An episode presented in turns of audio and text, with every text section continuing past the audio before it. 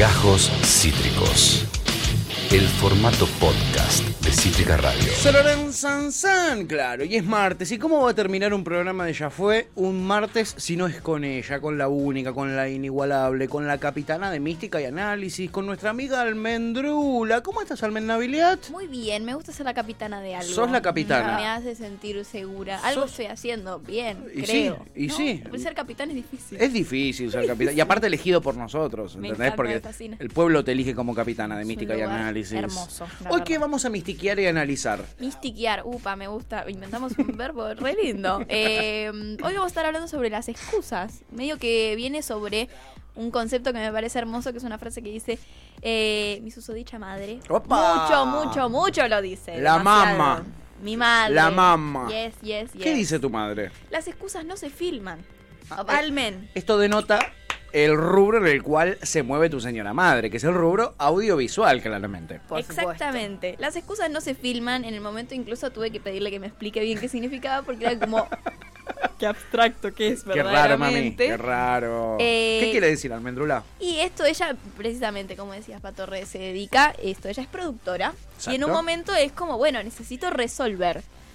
Necesito resolver la Si hay algo que los productores necesitan es resolver. Exacto, Una podríamos remera decir- que diga. Sí. Literal. Entonces lo que pasa mucho es esto de, bueno, yo necesito resolver algo. Hay todo un equipo que requiere de esto que te estoy pidiendo. Y si vos venís el mismo día, o digo, en este, en el momento en el que surge esto de, bueno, no lo consigo, me dijeron que no, no se puede, las excusas no se filman, chiquis. Me o sea, encanta esa hay que frase. resolver en un momento. Si yo, y me parece como eh, verdaderamente genuino esto de, bueno, claro, es algo que no es verdadero, es algo que no es tangible. Cero tangible. Cero. Y es bastante eh, en un punto fantasioso, me parece. Como meterse medio en esa, porque me parece que como es, es algo que en verdad siempre, desde que mi mamá lo empezó a decir, desde que lo tomé como más propio también, porque ahora yo también lo digo mucho, eh, se me ocurrió que podía llegar a estar bueno para charlarlo. No sé si a mí, por ejemplo, me pasa que soy una persona que siente que tiene como que dar explicaciones a veces.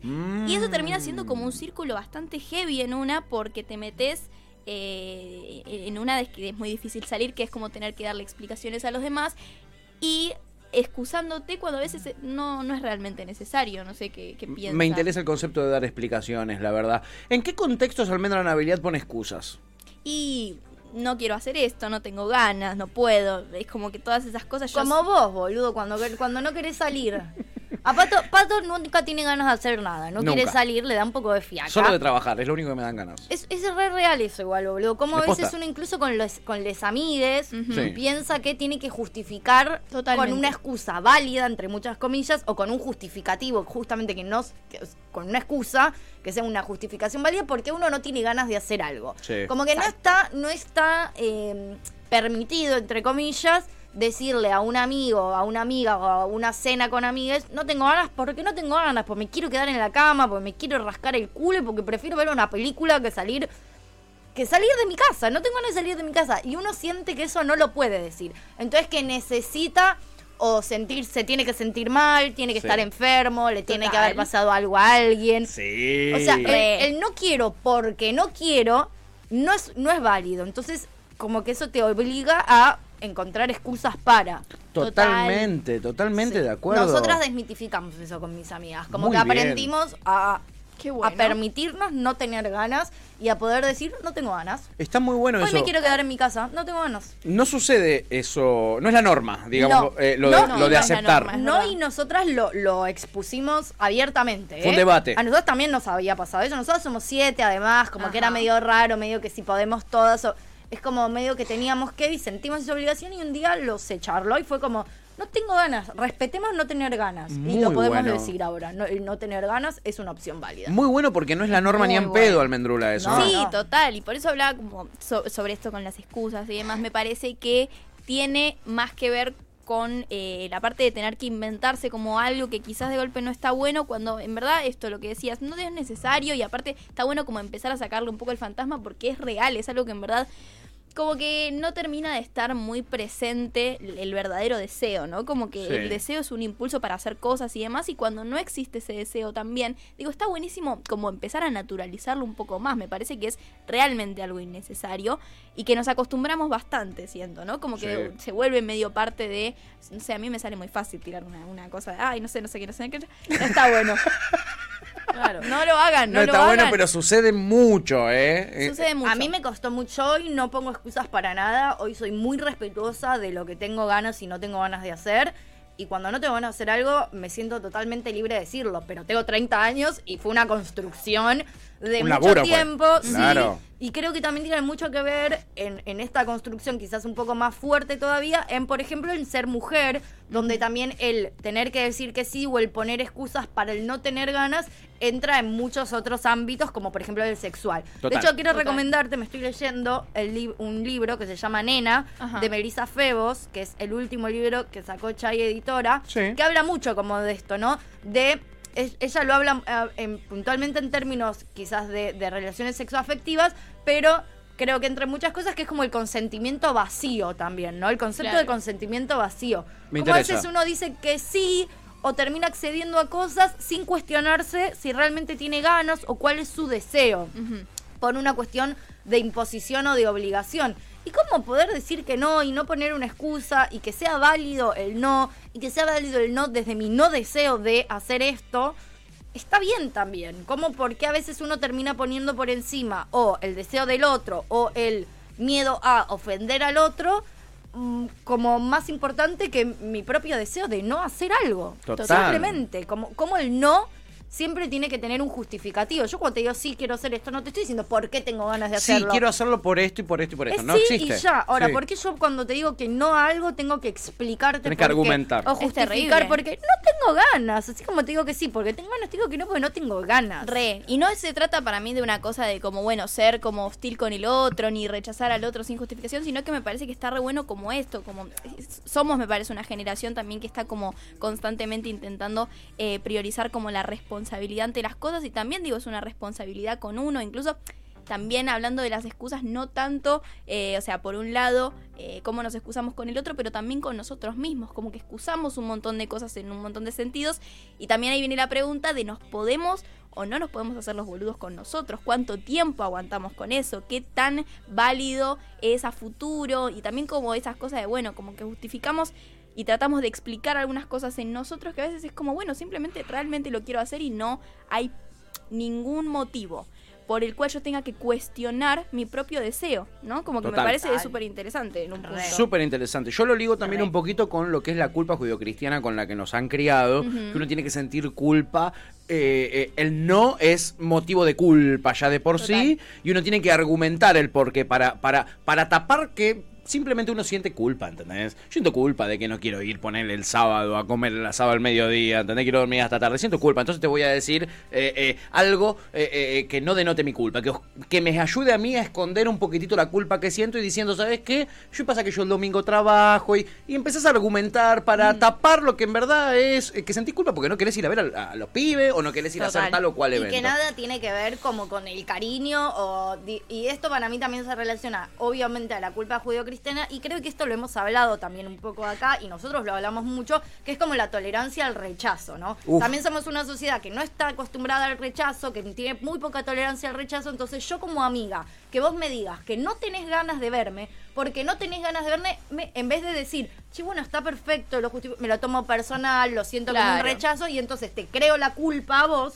de que me estás rechazando a mí y te hago que vos tengas que ponerte a justificar tus deseos y pongo mi deseo o mi tolerancia al rechazo o mi no tolerancia al rechazo por encima de tus ganas Total. que nada tienen que ver conmigo con tu cariño conmigo Eso no cambia. con tus ganas propias de rascarme el culo estuve toda la semana laburando es viernes a las 10 de la noche estoy rematada la verdad no tengo ganas de estar hasta la 1 de la mañana no, no tengo ganas me quiero, a las Simplemente no 11 quiero tengo estar en mi ganas. cama Claro. nada tiene que ver con mi amor por Claro. vos Cero, y está bueno eso, que empecemos como a desligarlo un poco, ¿no? Como que eh, viendo mucho filosofía en un minuto me pasó esto, estuve haciendo un repasito Sí. porque es verdaderamente inspirador y es como mucha información sintetizada y está re bueno. Esta idea de que la libertad es angustiante porque nos hace responsables también en un punto, eh, que lo dijo Sartre, un filósofo. Y la verdad que eso, como que me pareció muy interesante, esta cosa de, bueno, como empezar a reafirmar también, digo, nuestros deseos, no tanto esto, porque lo que hace, lo que genera las excusas en sí, esta idea de andar justificándonos, es como, como que sacarle el valor a lo que realmente elegimos y por qué lo elegimos. Y en verdad, me parece que está bueno como hacerse responsable de lo que pensamos, de lo que queremos, de lo que realmente creemos, eh, porque es bastante importante como también para plantarse de cierta manera en el mundo y ante nuestras amistades. Esto, no de manera hostil, digo, con las cosas que nos pasan en general está buenísimo como tomar eh, una decisión genuina y que el otro también lo pueda entender, lo pueda saber. Digo, también tiene derecho a entender, bueno, no tengo ganas realmente, digo, estoy cansada. Y también no tiene el derecho a ofenderse si, si te, le parece mal que vos no tengas ganas, Si ¿entendés? sos y uno tiene que boludo, bancársela. Si sos muy boludo, anda, no sé, vamos a terapia juntos, está todo bien, no hay drama. Pero si el otro se enoja, problema de él también, si vos no tenés ganas de ir. Y, Re. uno tiene que hacerse cargo también de que si el otro se enoja, se enoja. Claro, viejo. puede pasar, es que eso, hay que empezar a naturalizarlo y un montón de gente todavía no está en condiciones de eh, aceptar cómo se mueve el otro y de que el otro se mueva también libremente. Totalmente. Yo lo ligo mucho también a una cosa que aquí en Argentina que tenemos es el, el culto por la amistad. La amistad para nosotros es algo realmente sagrado que Sí, verdaderamente. eh, a mí me ha pasado en otros lugares donde viví que no es para nada así. Eh, y, y- y vinculo esto de, por ejemplo, pongo excusas para no ir a ver a los pibes, ponele, o a mis amigas el fin de, pongo excusas. Lo ligo también con nuestra manera de ser. Porque en España me ha pasado a mí de, che, salimos del laburo, a tomar una birra. No me apetece. Corta la bocha. No me apetece. No me apetece y está todo bien, Claro. ¿entendés? Y uno se lo tomaba personal en ese caso. Yo, Obvio. por ejemplo, ¿entendés? Porque es, bueno, eh, soy sudaca, me discrimina, no quiere ir a tomar una birra conmigo. Em- Empezás a pensar mil cosas porque somos así de pelotudos. ¿eh? Funciona un poquito así, o por lo menos yo lo soy. Claro, Entonces uno venimos empieza a argumentar por el otro. Eso, en es ese tremendo, caso. Ya no por uno, argumentás por el otro. ¿Y por qué? Porque no soy tan divertido, porque no sé qué. Pero ellos, eh, por lo menos en esa sociedad donde yo vivía, en Mallorca, no estaba para nada mal decir la verdad, no tengo ganas, no me apetece. Ah, bueno, joya. Mismo en torno a la amistad se han creado conceptos que yo banco mucho, pero que me parece que hay que ponerle límites, como esto de la segundeada. Que también lo que hace a veces segundear es poner tu deseo por sobre el mío, que me parece bien como, como esto.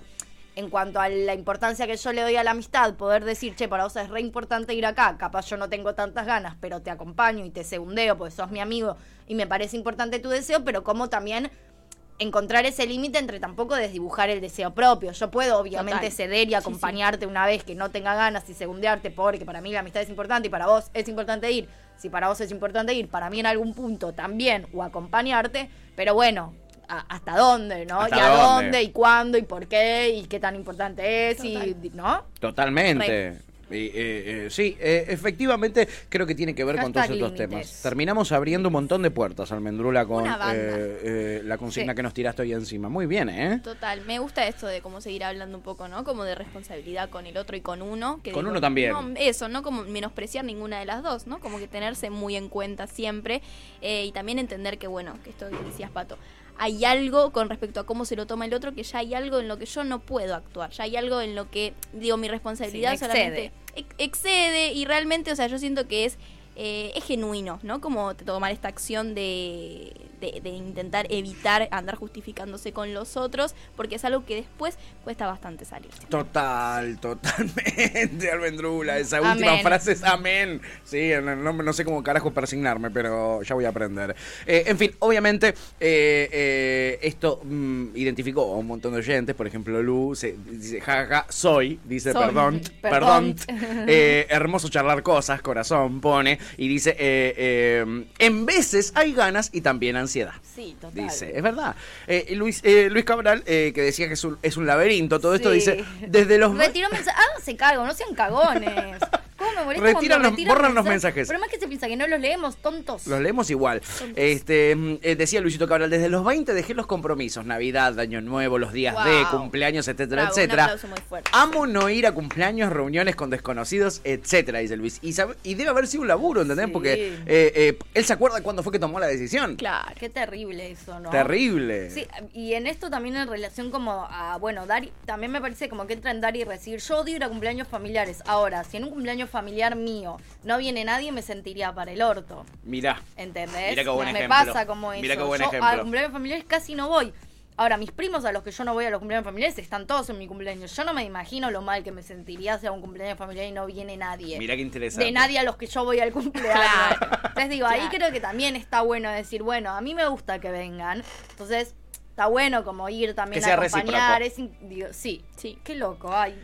A veces pienso como que traes cosas re abstractas y de repente me caen un montón de cosas y digo, basta, almendra. Portate bien, Andate. almendra, por favor, te lo pido. voy, perdón, ya ¿No ves que estamos hace tres horas? más, No me estoy yendo. Hace tres horas que estamos acá voy. bajando Si línea. en 30 años no pensé todo esto, ¿qué te hace pensar que lo quiero pensar Por ahora? favor, esta muchacha. En fin, es almendra nabilial, chiquis. La tiene lunga, a pesar de su cortísima edad. Porque aunque usted no lo crea, es menor de edad, la señorita sí. almendra. Y no es. eso, eh, mentira, tiene 18, todo legal, hay contrato eh, y todas esas cosas. No. Eh, A mí nadie me no, paga. no por me dejó, mí nadie me está no me pagando. dejó ni mentir, no me dejó ni mentir. Sí, pero ¿por porque no le gustan las excusas, Almendra, claramente. Claramente. Háganse cargo. Es la columnista de Mística y Análisis. Pueden encontrar estos bellísimos debates que, que- que nos trae generalmente Almendrula en nuestro canal de YouTube. Eh, eh, hay una lista donde ustedes pueden encontrar todas las columnas de Mística y Análisis. Ojo, porque también pueden encontrarlas en Spotify en formato podcast. Spotify. Y además, Almendrux tiene su programa Carece de Sentido. Hoy a la tarde, con la Así Mishi. es. Con la mismísima Mili. Con de, de 6 a 8 tenemos este bello programa. Carece de sentido, está de 6 a 8 los martes. Muy así bien. que nada, re bien, nos encontramos ahí si alguien tiene ganas de pasar. Es cierto que trabajas con la productora de Tevi Chiacho. Almen, ¡Es vos cierto!